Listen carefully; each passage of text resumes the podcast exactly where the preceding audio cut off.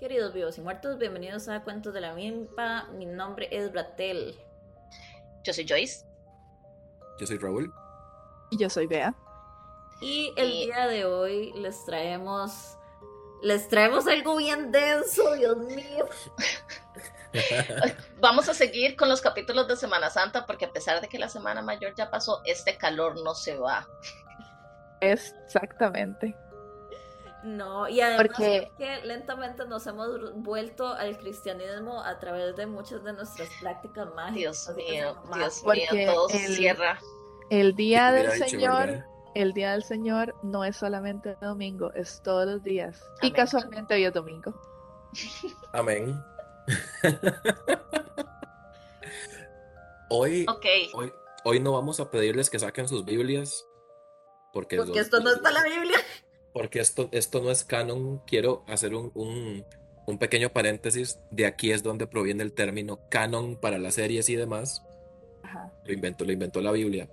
Porque descubrí que mucha gente no sabe eso. Ajá. Que, porque, porque yo un día llegué y dije, ah, sí, pero eso, eso en la Biblia es canon. Y me dicen, ¿qué? Y yo, sí. El canon no es solo como para las series. Y yo, no. a mí también me preguntaron algo similar. Fue así como, ¿cómo que canon? Y yo, canon viene de libros canónicos, güey. igual, igual tiene sentido que no se sepa, porque no es una palabra usada. A ver, ¿cuánta gente habla de la Biblia todos los días? Mucha. Aparte de nosotros. Aparte de nosotros. Mucha, mucha alrededor del mundo, son miles de millones de personas que hablan de la Biblia todos los días, Beatriz. Kinda, por eso estamos como estamos. Enséñeme a una persona que hable de la. Y mi papá. Te me cuidas, crack. Yo tengo que decir que mi mamá mi mamá, no sé si oye cuentos de la milpa, honestamente no lo sé, me dijo que había un par de episodios, pero no me habló más al respecto. Eh, yo siento que ella debería sentirse orgullosa porque mi mamá y yo, yo le dije a ella muy claramente, mami, yo no creo en nuestro Señor Jesucristo, me sido, yo no creo en Él. Eh, pero estoy convencido de que yo he leído la Biblia más veces que ella. De fijo. Y con más, ¿cómo es que se llama esto? como con más atención, ¿verdad? Sí, con una perspectiva diferente. Exacto, porque al final de cuentas, cuando uno no cree en estas cosas y tiene que... Si escuchan ahí un, sonidito, soy yo abriendo mi, Biblia, mi Biblia, literalmente. Mi Biblia. Mi Biblia, sí. Este... porque cuando uno no cree en estas cosas y tiene que poner mucha atención para entender qué es lo que te están tratando de decir, ¿verdad? No solamente como, como hemos hablado como en, con Atlantis, cuando hablamos sobre el, el episodio de de las diferentes civilizaciones perdidas y tal, hablamos de Atlantis, y hablábamos sobre cómo Platón estaba poniendo un ejemplo con la parábola de Atlantis, no necesariamente era porque Atlantis existía como ciudad. Jale buscar Atlantis. Y sí, claro. Atlantis estaba inside of us todo, todo este tiempo. Eh, Atlantis estaba dentro de nosotros todo ese tiempo.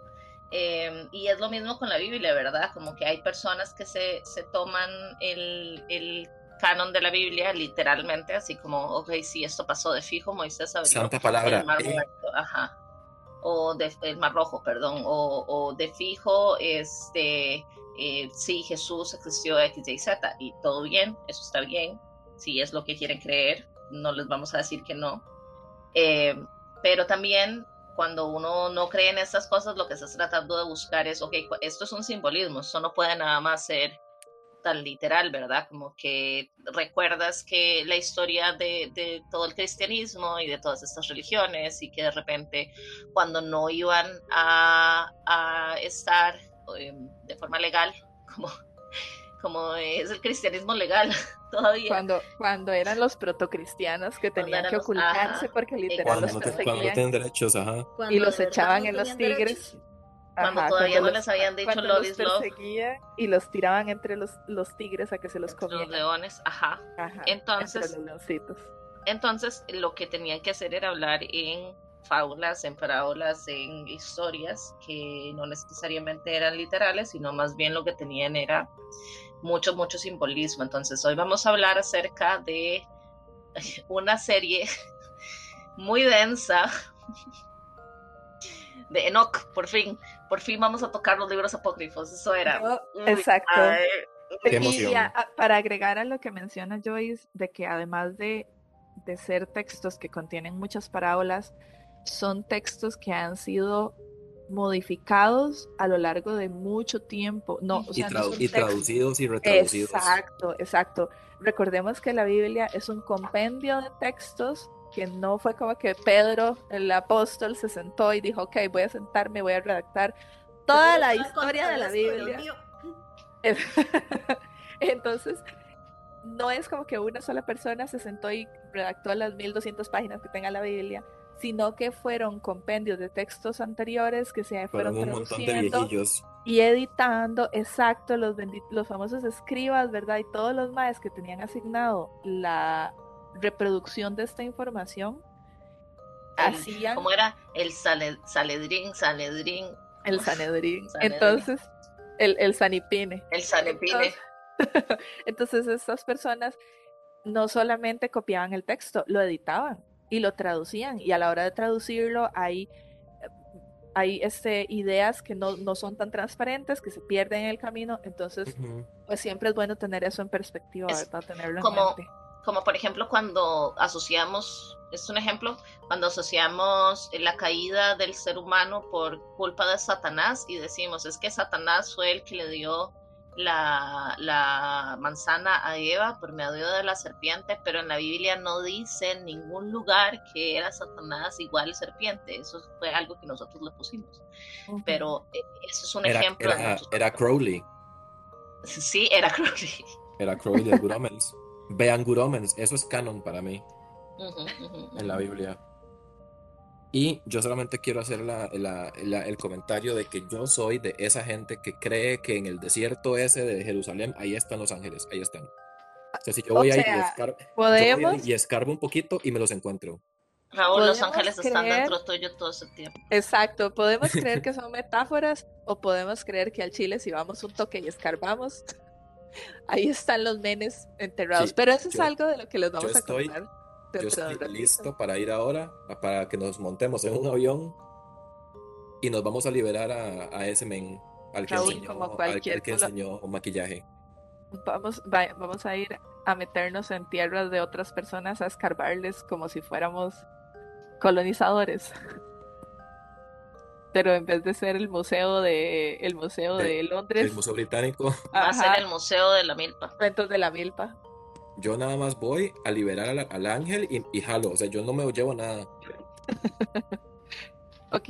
Pero igual como vamos a ver también en, en, bueno, esto también es parte, ¿verdad? De todo el, de toda la caracada esta de, del misticismo cristiano porque es mucho, o sea, nosotros no podemos hablar del misticismo cristiano como una sola línea, eso es como la evolución, tiene demasiadas vertientes, entonces es como, ok, el, el, el gran chunk del misticismo cristiano y todas las vertientes que tiene el misticismo judío cristiano, ¿verdad? Porque también por ahí tienen ahí como un, punto de convergencia.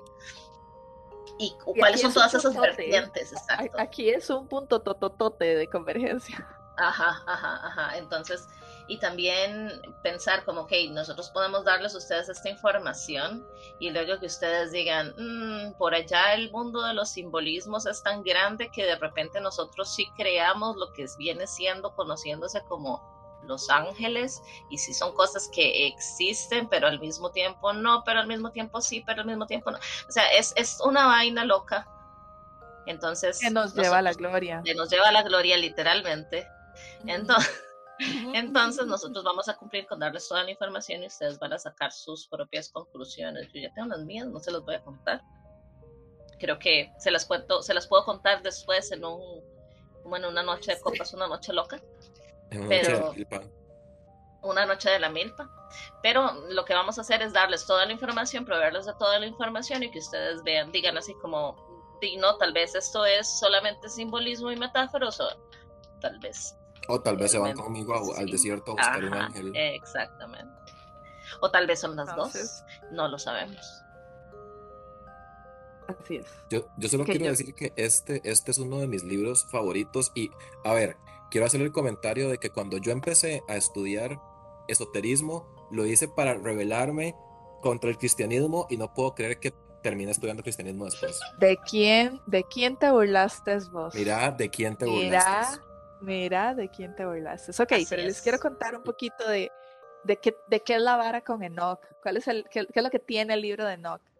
Ah, bueno, y, otra, y otra observación es que recordemos que el protocristianismo surgió cuando también había otras religiones cerca, ¿verdad? Conviviendo con ellas. Entonces es, em, es natural que haya un intercambio de, de, prácticas y de creencias porque están ahí y están conviviendo durante siglos. Entonces pues hay sincretismo. Ok, el libro de Enoch.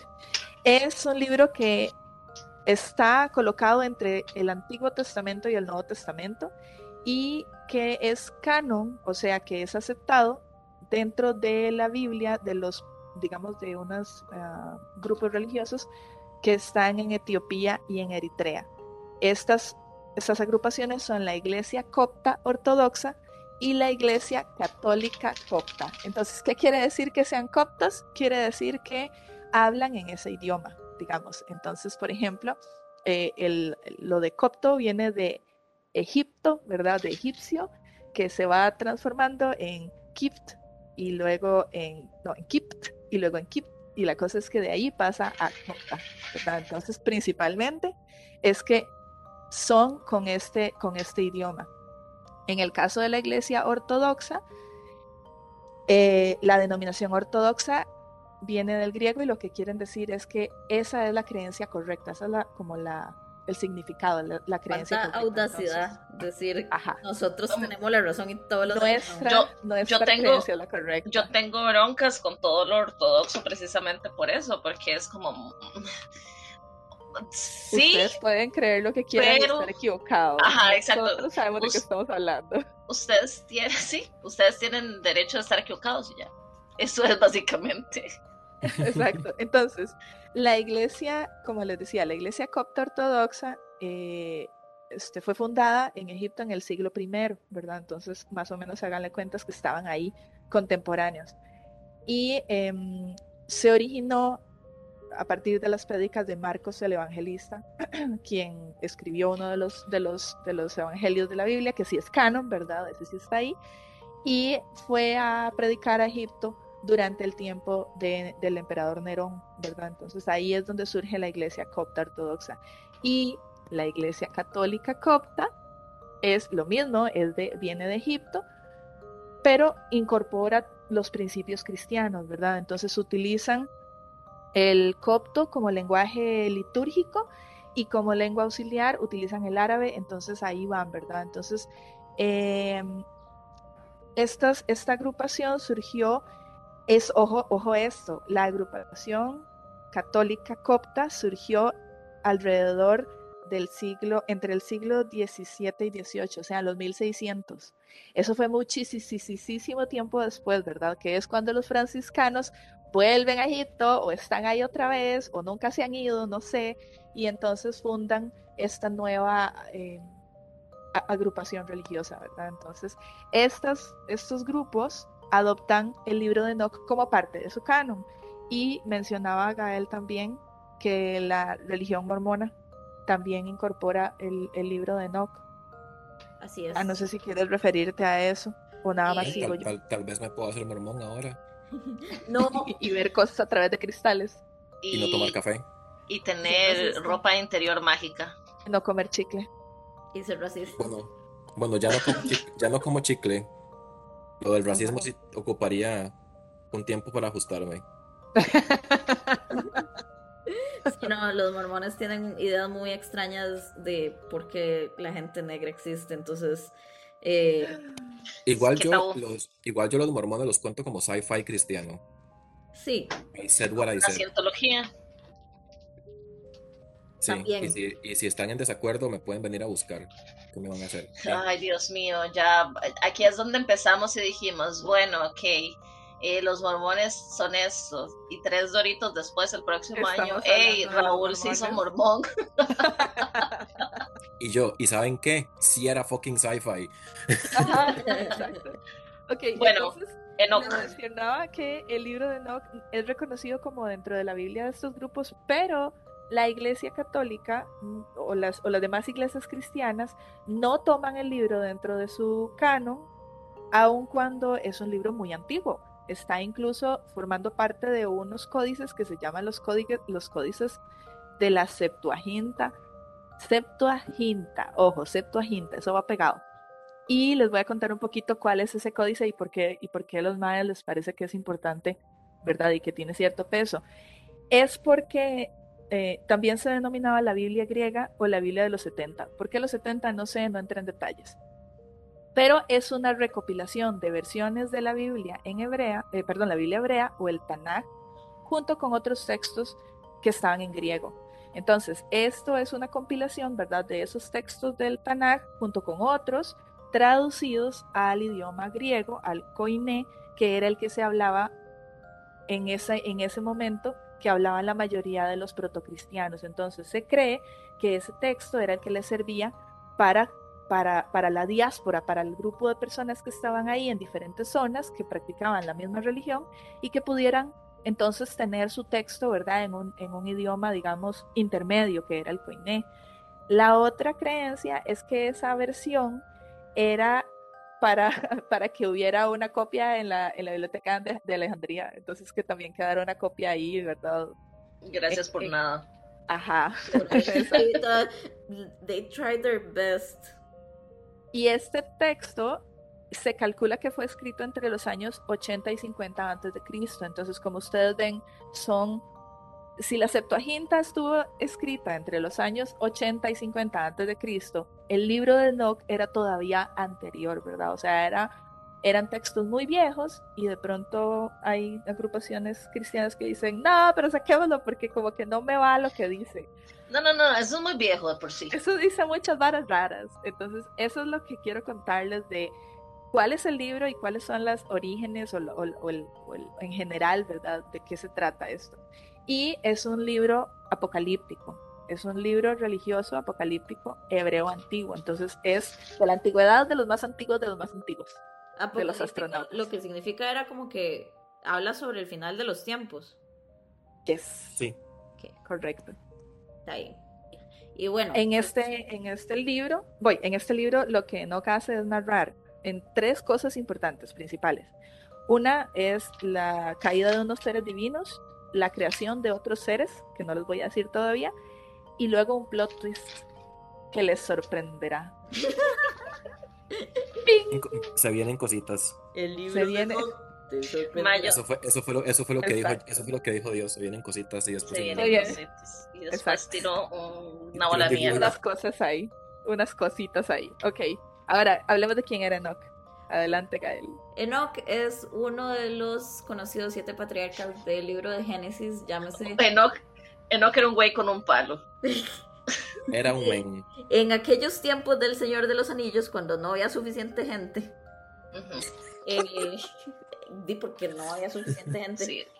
Y aquí hago como un asterisco para decir cuando Adán y Eva son expulsados del paraíso, en la Biblia dice que ellos se van y se, supone como que son las únicas dos personas y luego dicen como que se encuentran más personas. Gente. Sí, que se encuentran como pueblos y la vara. Explíqueme eso. Sí, explíqueme eso, atheist. Ajá. Bueno, no, cristianos más bien. Sí, eso era. Pero después, eso se puede explicar después cuando, cuando hablemos sobre el Génesis como tal. Pero ahorita estamos protogénesis. Protogénesis, ajá.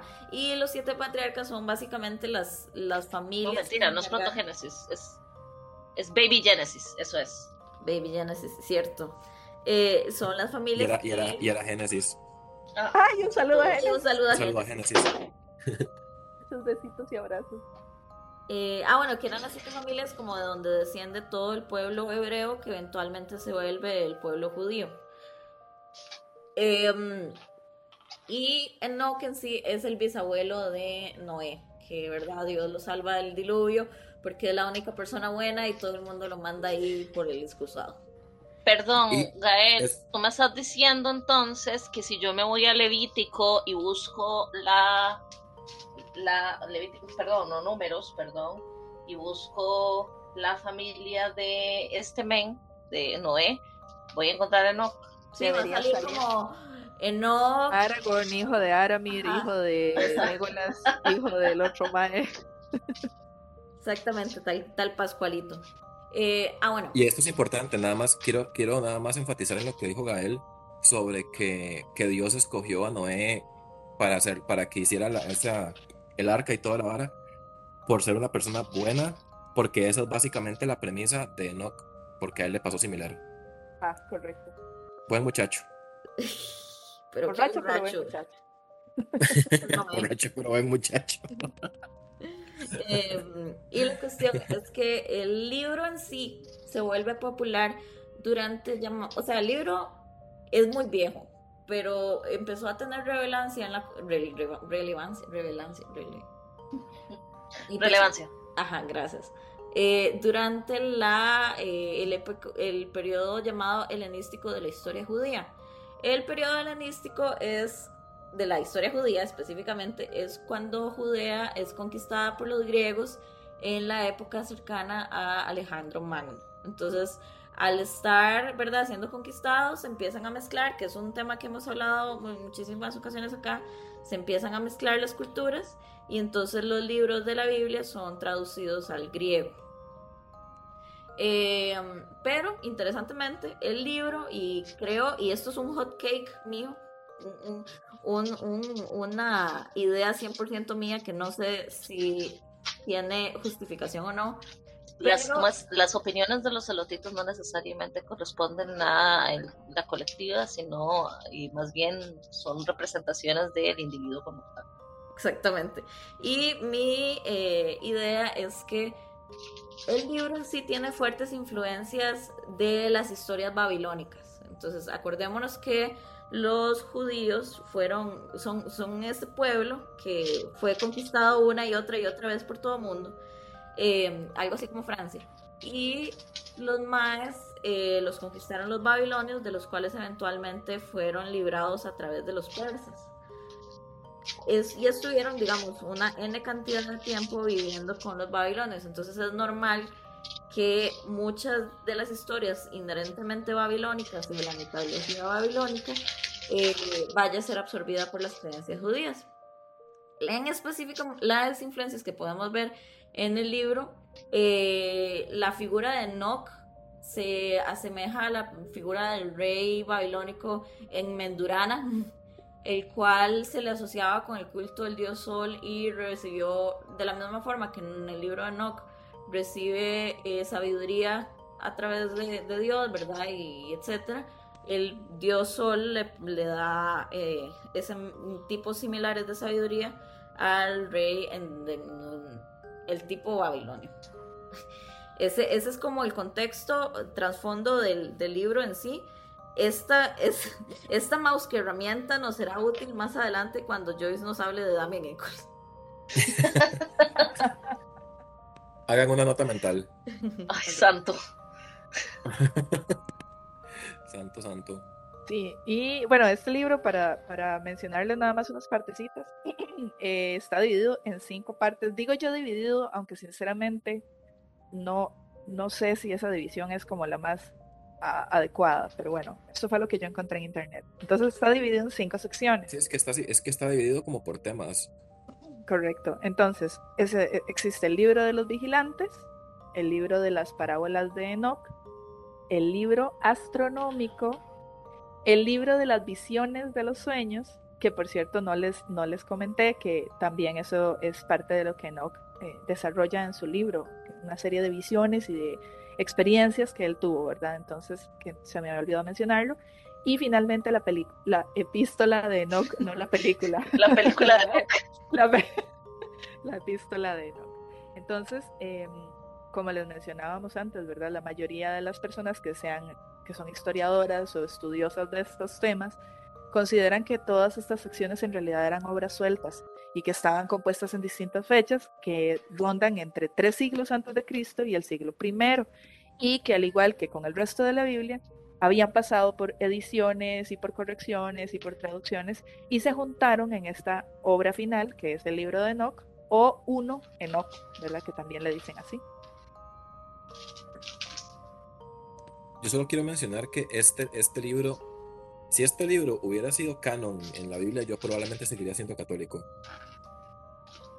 ya vamos a llegar a eso, eh, sí, Porque vamos a encontrarte una religión que, que te calce. Que, que, que, se adapte y que no sea el mormonismo. Por favor, no. Así es. Porque Vamos crear nuestra propia religión. Ah, sí, a eso, sí me apunto. Sí, empezamos, así empezó Midsommar. Pero de igual manera, a mí es que, digamos, este libro a mí en lo particular me gusta mucho porque siento que ata muchos cabos que la Biblia canon, pues, no, o sea, que los libros canónicos de la Biblia no, no cubren. Porque muchas veces, eh, por ejemplo, cuando uno, habla, cuando uno ve Génesis y hablan del diluvio y bla, bla, bla, en ese momento es como, ¿Pero por sin, Sin, ajá, exactamente, como, but why, don Dios. Biblia sin contexto, tome diluvio. Ajá, pensamos que estábamos chileando y de repente nada más el maestro como, no, voy a inundar esta vara. Are, we fighting? ¿Estamos peleando? Ajá, exactamente, estamos, y sí estábamos peleando. Y, esta, y este libro a uno le da un montón de contexto de por qué se dio eso y de por qué, digamos, entre comillas, porque también tengo opiniones al respecto, este, Dios se vio forzado a hacer eso. Ajá, ajá. Que tengo opiniones. Ahora, ahora más adelantito. ¿Quieren que hablemos sobre los, los vigilantes? Que empecemos a hablar sobre... Ok, ok. Entonces, en el capítulo 7, ¿verdad? O sea, entre los primeros libros de Enoch, se habla de la caída de los vigilantes, quienes también son denominados Grigori, que, que lo que hicieron fue que engendraron, junto con mujeres humanas, engendraron una especie denominada los Nephilim, o los gigantes, como se ha traducido en algunos casos. Entonces, ¿qué es lo que pasa? Ellos tenían la misión, la misión eh, enviada por Dios, los vigilantes, de vigilar a la humanidad. You had one job. Y estaba ahí en el puesto. Literalmente, eso era lo único que tenían que hacer, era nada más. Correcto. Este, era vigilar sin intervenir. Que todo, que todo estuviera bien y reportarle al compa. Exacto, exacto. Entonces, como pasa en muchas mitologías y como pasa en toda la historia desde que, desde que salió el primer, ¿cómo es? El, primer anfibio que empezó a echar patitas y salió de la tierra. Ese cerote. Ese, ok, desde ahí, cuando un ser divino empieza a observar a la humanidad, quiere ver qué se siente ser humano, quiere ver qué se siente sentir cosas. Ok, aquí es donde yo voy a... Así es, aquí es donde yo voy a meter un poquito la cuchara y yo creo que eso es algo que, que, ya hemos hablado de forma anterior, sin embargo yo quiero volverlo a, este, a, traer a colación para que las personas entiendan o, más bien se imaginen esto de mejor forma.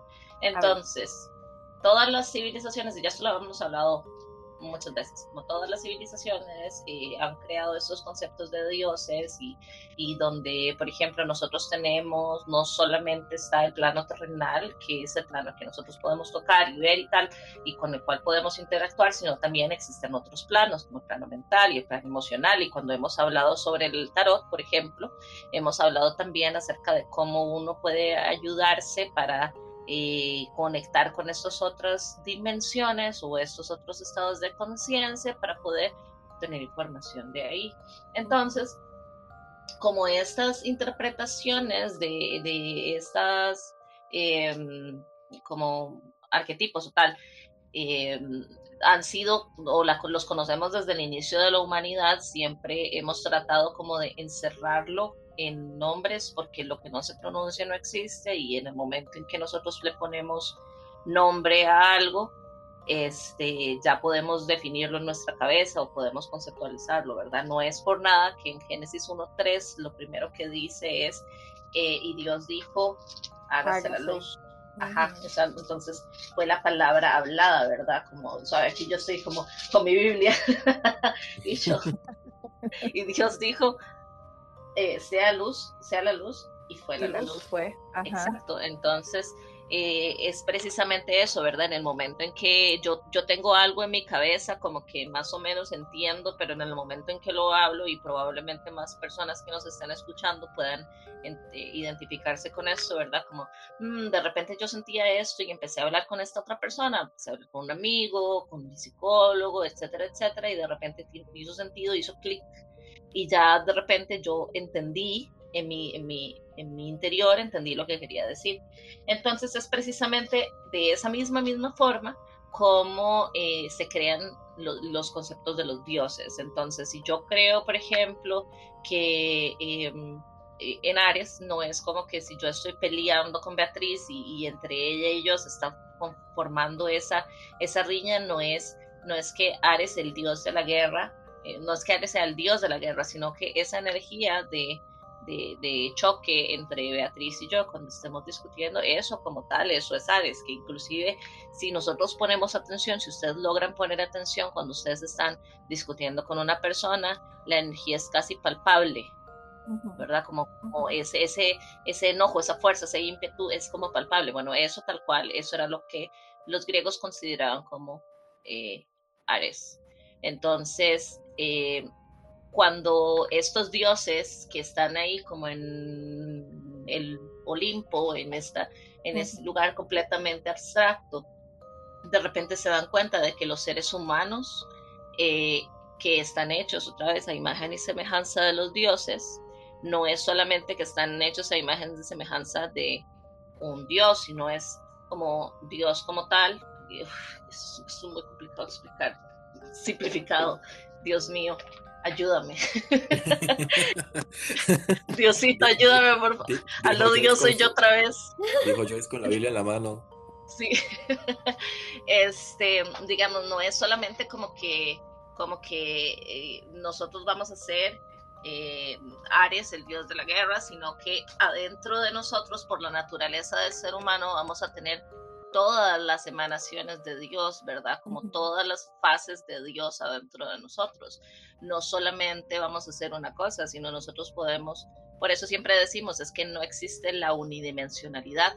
No existe que una persona me caiga mal y solamente esa persona me puede caer mal y eso es lo único que es, es mal right, pero no, pero esa persona puede tener muchas otras cosas también.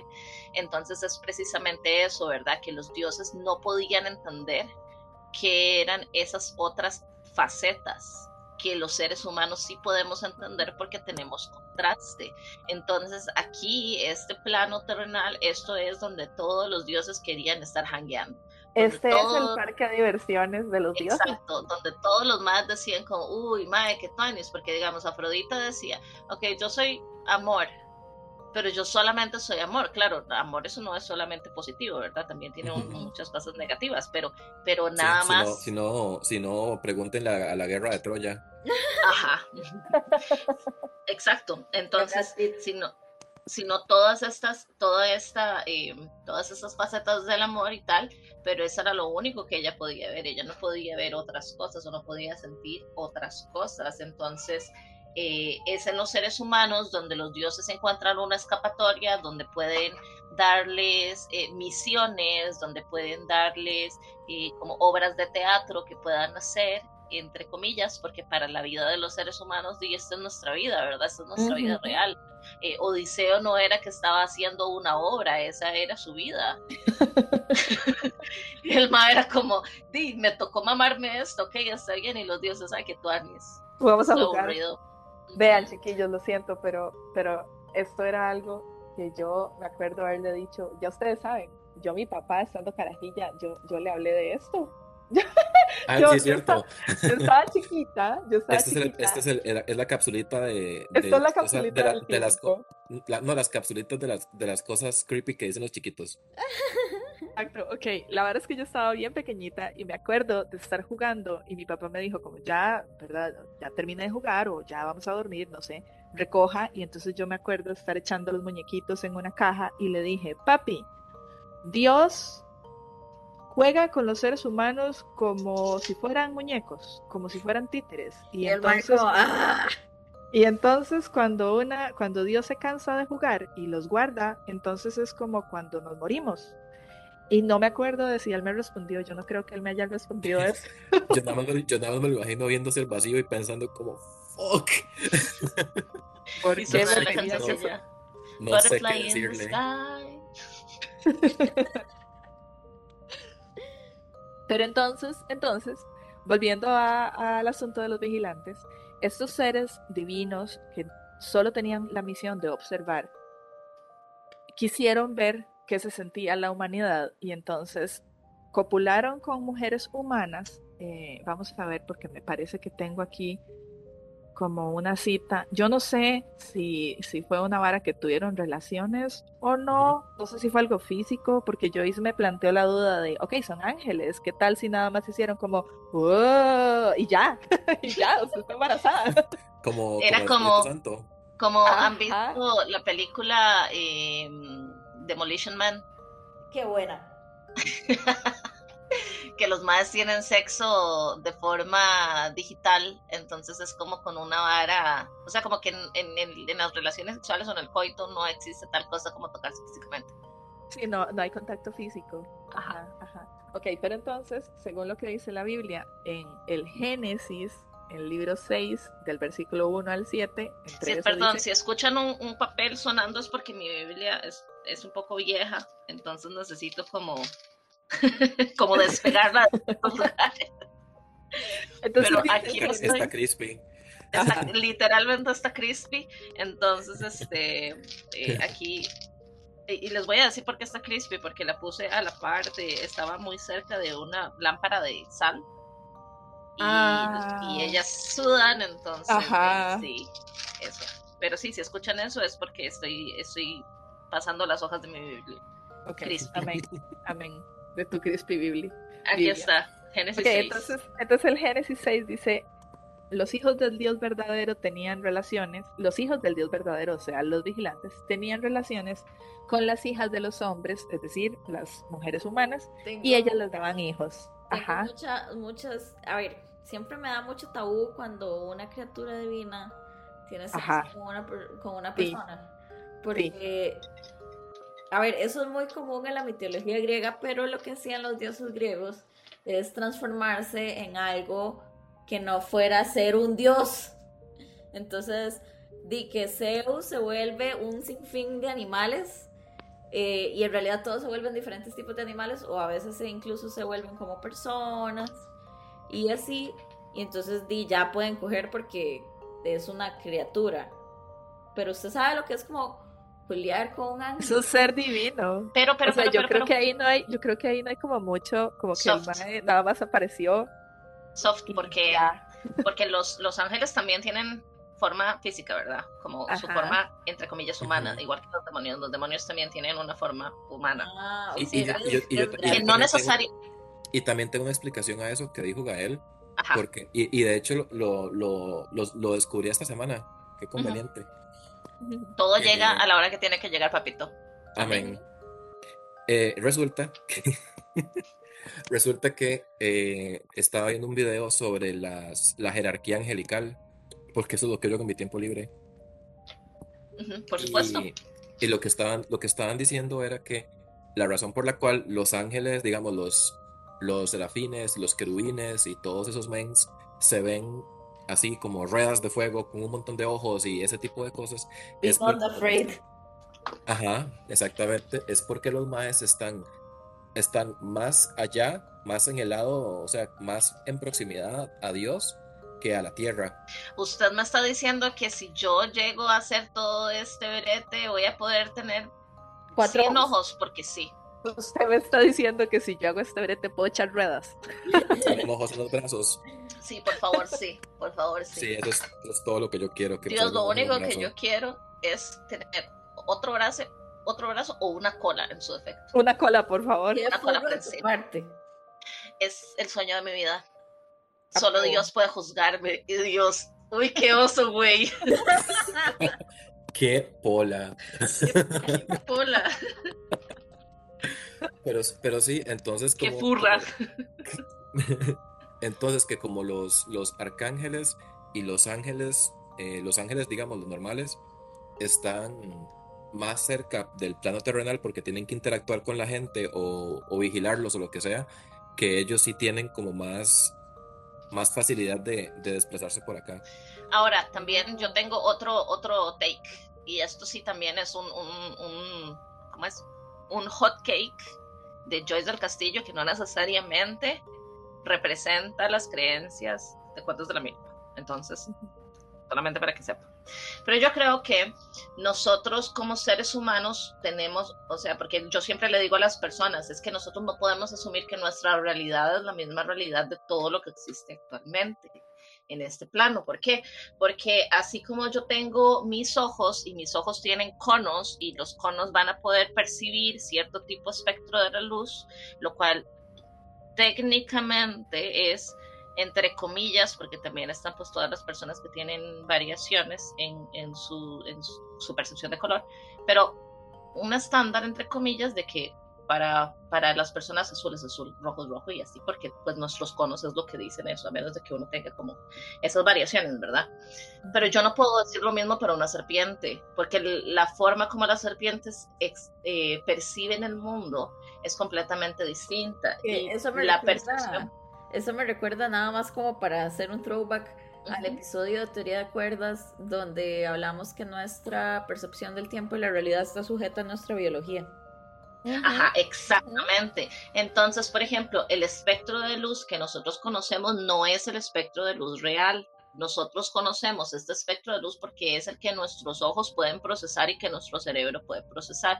No es porque eso sea lo único que haya, no es porque eso sea la verdad absoluta y tal. Nosotros tenemos una, una opinión muy humanocentrista y pues por supuesto, porque no podríamos tenerlo de otra forma, pero eh, es una herramienta, no es la realidad, no es una caja en la que nos tenemos que poner. Entonces, eh, cuando nosotros hablamos acerca de los ángeles y la forma como lo percibimos, nosotros podemos percibir a los ángeles y demás desde nuestra biología humana. Nosotros no podemos entender qué es lo que hay afuera, como si han visto este video de Carl Sagan, explicando la cuarta dimensión y si no lo han visto, está en YouTube, por favor, vean, no son los mejores 12 minutos que van a invertir con respecto a ese tema, que lo explica de forma demasiado, demasiado facilita, pero habla acerca de eso, ¿verdad? Que cómo, cómo el, si, si nosotros que somos 3D vamos a ir al mundo 2D y vamos a presentarnos hacia, hacia las personas que viven en el mundo 2D,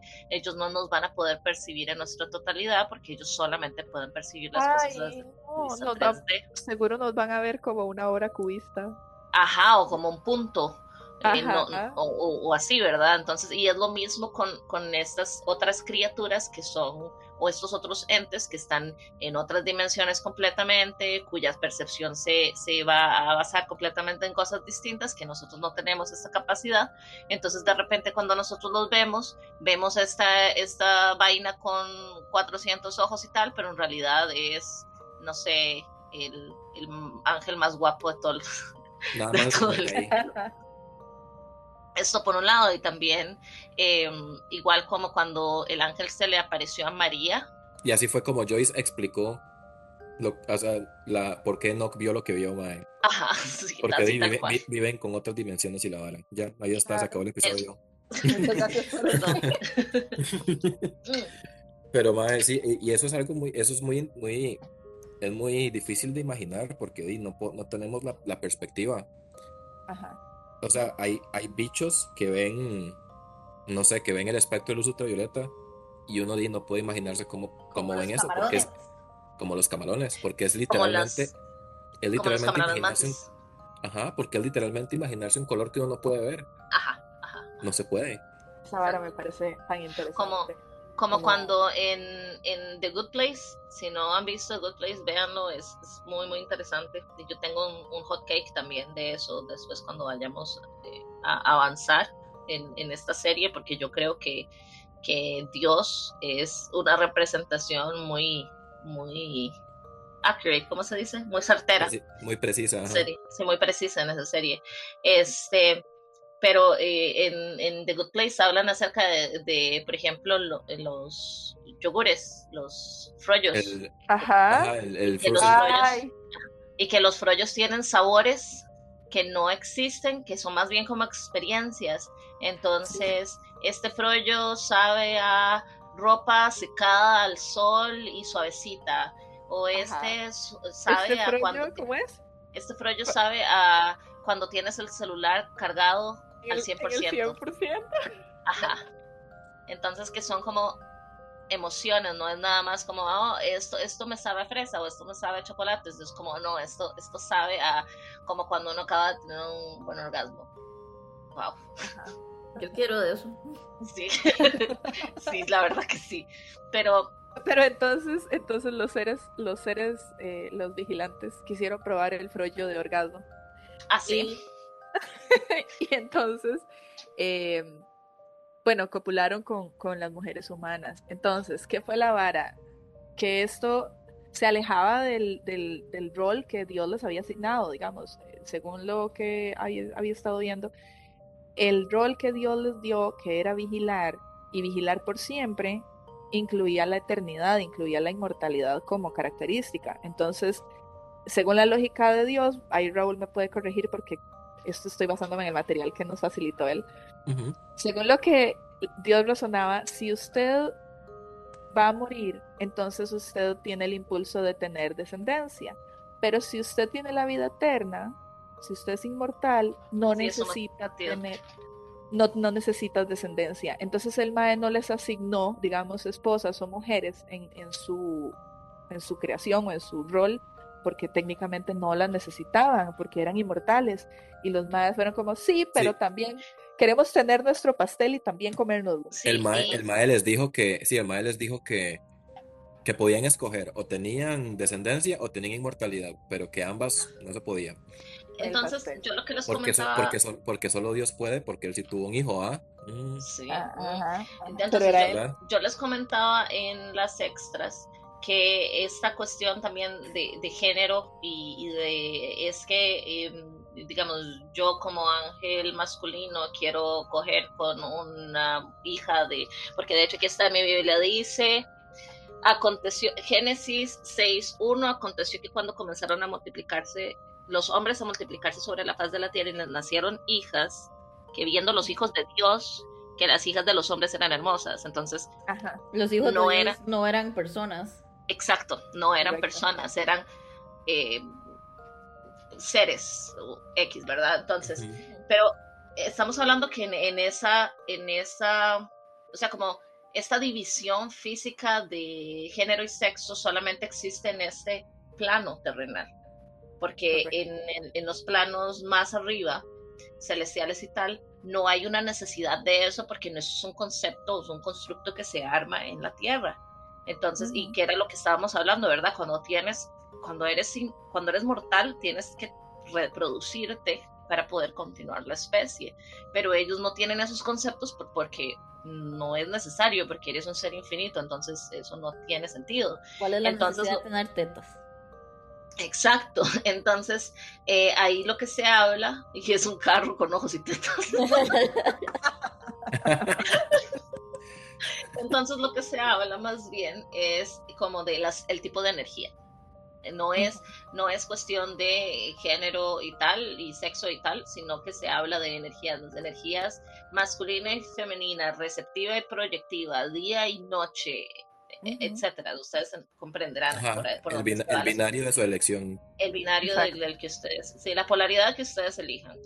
Entonces, eh, al final de cuentas, ¿qué es eso, verdad? Como cuál es, cuál es esa, esa intención de una energía proyectiva del, del cielo, de los planos celestiales, que quiere reproducirse con una energía receptiva del plano terrenal, dando a luz a qué?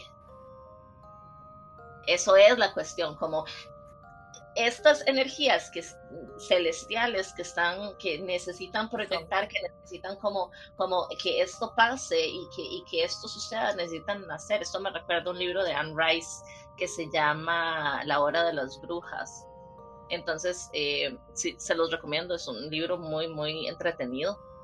Este habla acerca de un linaje de brujas que entre entre ellas eh, eh, entre las mujeres de la, de la, de la casa, del apellido, de ese apellido, em, se van pasando eh, por generaciones y generaciones una joya que tiene un incubo encerrado, un demonio, un espíritu, bla. Entonces que eh, a través de todas las generaciones el demonio o el, o el espíritu ha estado con, las, con la familia o con las mujeres de la familia, ayudándolas a eh, construir su legado, construir, etcétera, etcétera, etcétera, y de repente llega un punto donde este espíritu dice, ok, pero yo ya quiero estar ahí, yo ya quiero estar en el plano terrenal, porque quiero experimentar lo que los seres humanos experimentan. Entonces es otra vez lo que estábamos hablando, ¿verdad? De cómo eh, estas, estas energías caóticas o estas energías que son más astrales o más etéreas o más eh, abstractas están luchando por tener eh, un espacio concreto, físico, porque aquí son las es el lugar donde las cosas pasan. Donde las cosas suceden. Donde suceden cositas. entonces, exacto, entonces precisamente es eso, ¿verdad? Como, como lo hemos visto también en un montón, en, en muchas películas de terror, que es eso que siempre está tratando de cruzar hacia el otro lado, las posesiones, el exorcista, por ejemplo, o en John Constantine, cuando Constantine trata de, de, mandar los demonios de vuelta donde, donde están, porque ellos lo que quieren es tener una experiencia física. Pero entonces es eso, ¿verdad? Como qué es lo que está tratando de irrumpir desde un plano hacia el otro. Eso me parece fascinante. Ok, es Bill Cipher. Para las personas que ya han visto The Gravity Falls, es Bill Cipher pasar de una dimensión a otra a donde puede experimentar más cosas. Y me parece maravillosa la forma en la que lo has estado diciendo, Joy. Eso es solo para sentir algo. Eso es solo para porque, cosas. porque, ojo, no solamente los vigilantes eh, procrearon con, con, las mujeres humanas, también interactuaron con los seres humanos, les enseñaron cosas, les dieron conocimiento. Les enseñaron cosas que era conocimiento prohibido. Básicamente, básicamente estos bichos lo que dijeron es, vean, si vamos a hacer esto durante la eternidad, necesitamos que sea más, más divertido, Willas. Que esto sea más. Ajá, que esto sea más. Like, esto, esto sería lo que yo haría si yo tuviera esa posibilidad. Entonces, tome aquí está la información. Eran Crowley y Aziraphale. Sí, eran Crowley y Aziraphale. Sí, y yendo a, yéndose a, a, los cafés en París. Así es, tal cualito. Y fijo, los más llegaban y era como y no sé, yo me imagino como este ángel entrando a un bar en el medioevo, no sé, y llega y es como se ponen a hablar y de cosas así como de magia y cosas divinas y está el bartender ahí limpiando la copa escuchando todo el despiche. entonces, entonces estos, estos vigilantes, por ejemplo, em, bueno, les cuento que eran un montón, pero les voy a mencionar el nombre del, como del líder de ellos, ¿verdad? Se llamaba o se llama Samyasa. Samyasa es eh, mencionado varias veces y de hecho hay una lista de todos los, de, los líderes del grupo en el libro de Enoch, en el capítulo 6, versículo 7. Entonces, fue como toda una novela porque era ese, esa dinámica de, bueno, ¿qué? ¿Siempre qué? ¿Vamos a ir a hacer esta vara o no? Bueno, ¿qué? Eche para adelante. ¿Qué? ¿Quién se manda? ¿Cómo es la vara? Entonces, pongan fecha. Pongan fecha, digan qué. Entonces hagan un grupo en WhatsApp, sí, sí. Perdón, yo también, yo también tengo aquí otra traducción de ese nombre como Shemihasa. pero me imagino que es el mismo. Entonces, perdón, ahí para hacer un paréntesis, el libro que yo estoy leyendo para esto, si quieren leerlo, es de Philip, Philip C. Almond, que se llama The Devil, a New Biography, o sea, el, el diablo, una biografía, una nueva biografía. Entonces, si ustedes quisieran buscar este libro, es demasiado interesante, habla sobre eh, la biografía del diablo a través de, todas las, de todo el tiempo de la historia de la humanidad. Y el primer capítulo habla precisamente sobre eso, sobre el libro de Enoch y sobre qué fue lo que pasó ahí. sobre esta novela. Sobre ese berenjenal. Es, que es un despiche.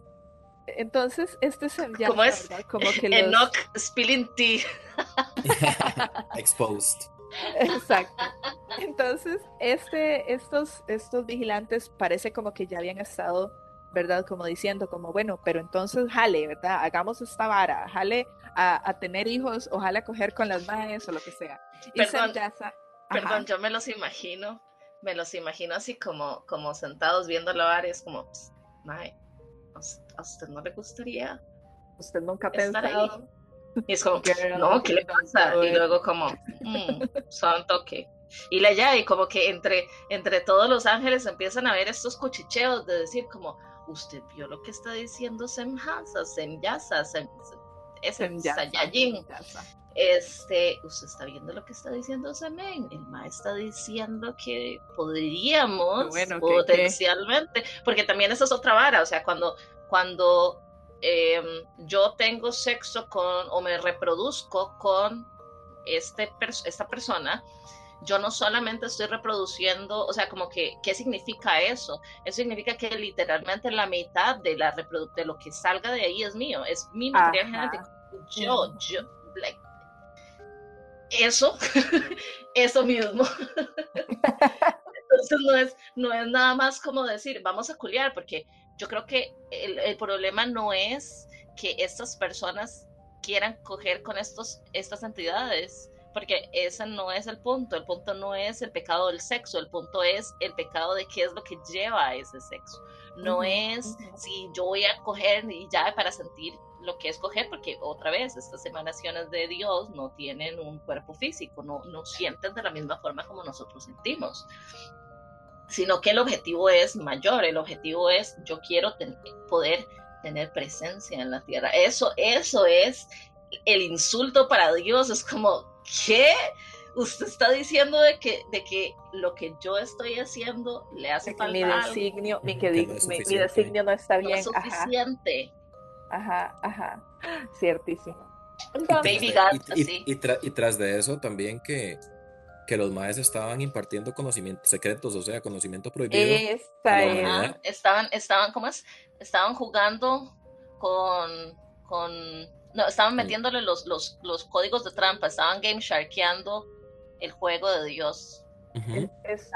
dándole, el carro, dándole el, el, el cobra a, Age of Empires.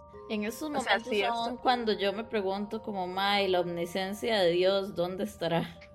Es que eh, eso es otro ride, porque la forma como nos han explicado eso no es la misma forma como, entre comillas, realmente es yo les tengo después un take que es lo que estoy buscando, estoy estudiando, ida así de cabeza, así, eh, yo, tengo, yo tengo de Lady Gaga. Yo tengo un take, yo tengo un take de eso y la omni, omnisapiencia y omnisciencia de Dios está directamente, es directamente dependiente de lo que los ángeles le reporten.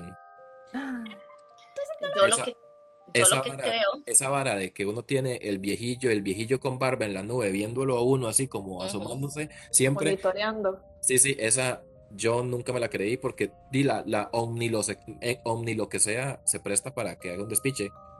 Y también, y también, eh, bueno, yo lo veo como, la, como el ojo de Sauron del Señor de los Anillos. Como Sauron tiene la capacidad de, de tener el gaze en todo al mismo tiempo, pero precisamente su energía está demasiado disipada, entonces tiene generales y tiene, eh, ¿cómo es que se llama? Comandantes y tiene magos y tal que están ayudándole a tener esta información.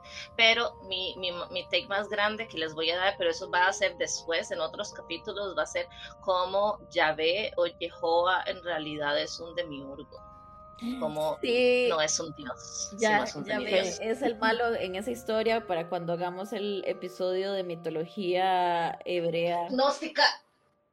Ok, ok, sabe, sabe. Voy a, voy ponerles el freno de mano ahí. Pasaron muchas cosas, sí. Como... pero, pero eso es como, ¿cómo es que se llama eso? Esos son los, los teasers, como los, los trailers de, los siguientes episodios. Se vienen, cositas. Se vienen cositas. Entonces, ¿qué, es la ¿eh? vara? sí, entre otras cosas. Entonces, por ejemplo, les cuento que cada Grigori está vinculado a un tipo de conocimiento que fue compartido con los seres humanos. Entonces, por ejemplo, eh, hay alguno que le enseñó Agniel, por ejemplo, eh, les enseñó a los humanos a entender de plantas, de raíces, de hierbas, de conocer sus cultivos, etc. Eh, otros enseñaron, por ejemplo, a escribir. Otro habló, les enseñó sobre eh, astronomía y sobre entender las, las, constelaciones y el movimiento de los astros. Eh, dice que hay uno, que puede ser que el nombre no esté correcto, pero ahí voy. Casdalle les enseñó a las mujeres a abortar. Linda, papá. Un saludo. Un saludo. El feminista original. Y y hay uno que en particular eh, merece atención, que se llama Azazel, que les enseñó a los seres humanos eh, los secretos de la guerra, les enseñó a hacer armas, les enseñó a hacer herramientas, a manejar los metales. Y junto con todos los demás conocimientos, este también, ¿verdad? Se fue como el detonante, pero junto con todos los demás conocimientos, la Tierra se desequilibró, porque entonces ya empezó a haber violencia, ya empezó a haber caos, según lo que dice, ¿verdad? La, el texto, ¿verdad? a los humanos conocer este ser, estos conocimientos, y conocer estas Em, estas áreas y tener además armas, se mandaron a matarse entre ellos, por supuesto, porque eso es lo que iba a pasar. Entonces, eso, junto con haber creado descendencia y mezclarse, digamos, con las, con las humanas, ¿verdad? O con la raza humana, fue lo que le trajo la caída y el castigo a los vigilantes.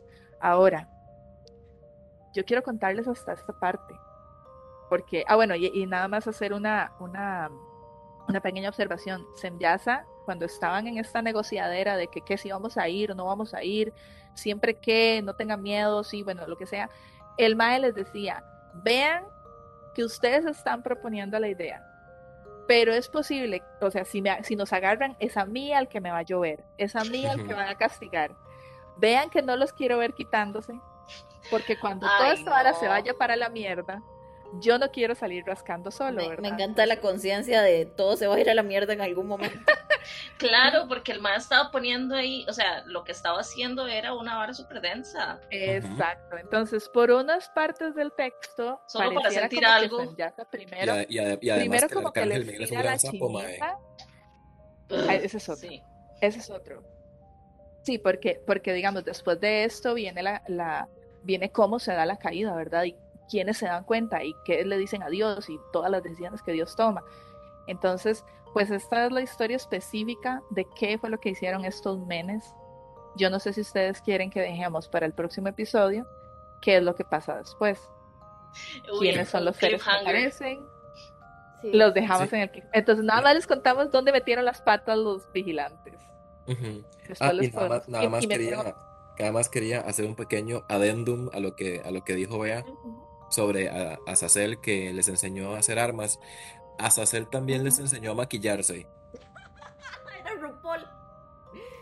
wow. Pero sin el fracking. Pero sin el fracking. El fracking lo hizo Dios cuando metió a los ángeles en el desierto. Pero, ah, pero, sí, o sea, el maestro les enseñó, les enseñó también a, maquillarse y me parece maravilloso porque yo, me, yo me lo imagino todo goth a ese ángel por supuesto. entonces, pintado como Batman, como entonces, sí, así. Alexa play something in the, in the way. Este, ok, entonces, si ustedes piensan en algún momento, se les ocurre esta pregunta de Mae, ¿cómo la gente se habrá dado cuenta de que uno se podía comer ese hongo y, y no se moría? ¿O cuántas personas este, tuvieron que probar estas plantas para saber si, si eso funcionaba o no, ya saben que la respuesta es no, eso fueron los ángeles, este, lo que, los que dijeron como, o los vigilantes los que dijeron como, no, no, no, ustedes no tienen que pasar por todo esto, vean. No se complique. Viva feliz, aquí está una lista de todas las de todas las plantas, de todos los animales, de todos los hongos, de todo esto, para que ustedes puedan nada más progresar eh, y les dieron como una lista de códigos donde podían meter eh, la vara y ya tenían 100 de comida sin tener que trabajar. A mí lo que me encantó fue ver a lo, lo, lo, mezquino que era Dios en ese momento, porque ya no. Eh, Por dicho, ya, ya, estamos, ya estamos en el Nuevo Testamento. sí. Porque, porque, el mae, porque yo recuerdo que el Mae, en, cuando estaba investigando esto, el Mae les dijo a los ángeles como ustedes pensaron que ustedes tenían todos los secretos. Y entonces el Mae les dijo como que lo que ellos sabían no era nada en comparación a los secretos que él les tenía. Pues no, mi Celia. El Mae sacó las cartas especiales de Magic. Ajá, el mae, les, dijo que, que habían secretos todavía más profundos que ni siquiera los ángeles tenían acceso. Yo estoy lista para esos secretos, Dios. No Porque escuchas, por favor, las, las, las, no escuchas, por favor, las blasfemias de Raúl. Yo soy una hija sierva fiel. sierva fiel. Yo nunca he hablado mal de ti. nunca. Y yo, y yo refiriéndome a Dios como ese mae. ese men. Ese mae. Nunca en ningún episodio de Cuentos de la Milpa y luego como hace un elipsis y cuenta todas las veces que Joyce le ha cagado a Dios en todos los episodios previos. Esto es un journey, ¿ok? Esto es un journey. Yo no me quedo en el pasado, yo miro hacia el futuro, dice la Carebarro. New Year, New Me, Mayo, sorpréndeme. No, no, Mayo, no, por favor, no nos sorprendas. Por favor, no me sorprendas, cierto. Déjanos queditos, déjanos tranquilites. Ok. Esa es la historia que tenemos para hoy. Les vamos a venir con el resto de Enoch en futuras entregas. Es una novela, es una novela, está rajado. Es un, culebrón. Es manténganse, manténganse sintonizadas este, por este mismo canal que volveremos con más. Así es. Eh, bueno, ustedes ya saben dónde encontrarnos en todas nuestras redes sociales, en Patreon también pueden apoyarnos si les gusta nuestro material. Eh, ahí subimos, ¿cómo se llama esto? Behind the scenes, detrás del micrófono, ahí donde, donde hablamos acerca de todas estas situaciones, cosas que tal vez no podemos decir en vivo, las decimos ahí. Sustancias que no podamos consumir en vivo, ¿eh? Oh, por Dios. Este, mentira. borracha pero buena muchacha. ni siquiera puedo negarlo, mae. No, no. Entonces, em, cualquier cosa, nos eh, pueden escribir y contactar en cualquiera de esos lugares y nosotros con mucho gusto vamos a estar contestando sus consultas o sus comentarios. Y gracias por haber llegado hasta aquí. Es un episodio muy emocionante. Ya quiero que llegue. Y, no, y, no, y, si, y si quieren, nos pueden poner cuál es su ángel caído favorito. Por favor, léanse Los Ángeles y nos dicen cuál fue el conocimiento que a ustedes les parece más útil. Igual por allá también podemos hablar, hacer un, episodio específico de ángeles. Fuerte. Es muy fuerte, es muy, muy, fuerte, muy fuerte. Por allá cuando hablemos de Salomón. Uf. Eh, uh, ese men. Ese men. Pero bueno, entonces, sin, sin atrasarles más, les saludamos y esperamos que nos escuchen para la próxima semana. Adiós. Adiós. Adiós. Yeah.